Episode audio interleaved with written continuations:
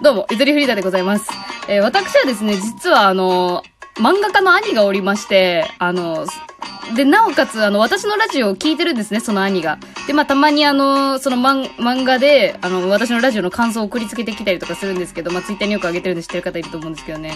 まあ、それがついにですね、こう、やっぱ内容に、最初はね、そう、ラジオに対するざっくりとした感想とか、私の、あの、喋り方の上げ足取りとか、なんか、身内ならではの視点で、あの、私を傷つけてくるんですけど、そう、もう、ついに、なんか取り込めたかもしれないですね、これ。ラジオネームどんぶらこのおかげで。えー、そうなんですよ。先日私、あざとすぎずに可愛く自分を演出する方法というラジオを出したんですけども、まあそこで、まああの、生命の息吹という技を生み出したんですね。で、まあそこからこう、ラジオネームどんぶらこという方がですね、まあお会いしたことはないんですけども、お便りで、生命の息吹ってどんなスタンドなんですかっていうお便りをくれてね。で、まあその結果これですよ、兄のこの悪ノリ。ジョジョ好きだから。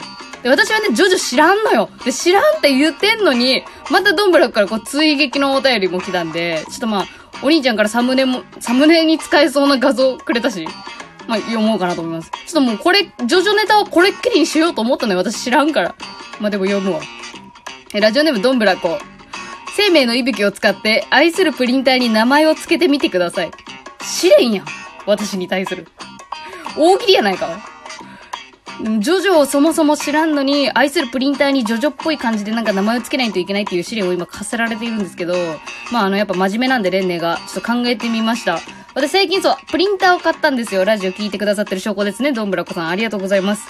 えっとね、まあ、プリンター、まあ、プリンターで対決するっていうことになると、まあ、プリンターを、まあ、なんか、あの、狼的な獣に、あの、見立てて、あの、生命の息吹をやった途端獣になるっていうような仕組みにして、で、まあ、あの、敵をね、あの、プリンターの手差しのトレイあるじゃないですか、手差しのとこ。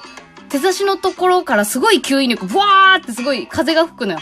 あの、吸い込んじゃうのよ。そう。カービィの口みたいにあの、敵を吸い込んじゃうのよ。手差しトレイのところに。で、敵がわーっつって、こう、入、入ってっちゃうのね。で、入ってって、中でこう、インクジェットという凶器が、ガチャンガチャンガチャンガチャンってこう、まあ、針かな？たくさん、たくさんの針にガチャンガチャンガチャンってやられて、そこで八つ咲きにされて、最終的に二次元になって出てくるっていう。そういう攻撃にしたいと思います。まあ、プリンターな、名前かでもつけんといかんの。攻撃はそういう攻撃。吸い込んで二次元にするという攻撃にするわ、私は。戦うんだったら。多分最強やで。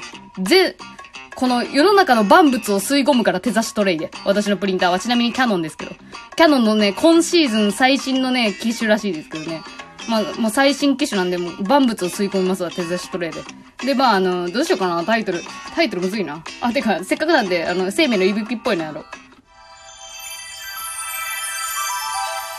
プリンターの名前は、ファンタスティック・ビースト。とかどうすか？略してファンタビで。ねえ、ちょうどいいんじゃない？だって、あの、狼に見立ててるし、空想上の話だし、まあ、ファン、ファンタビ、生命のいびきを使ったら、まあ、ファンタビかなうん。つまんな。ジョジョネタ知らんのよ、だから。ジョジョネタ知らんのよ。お便りありがとうございました。以上です。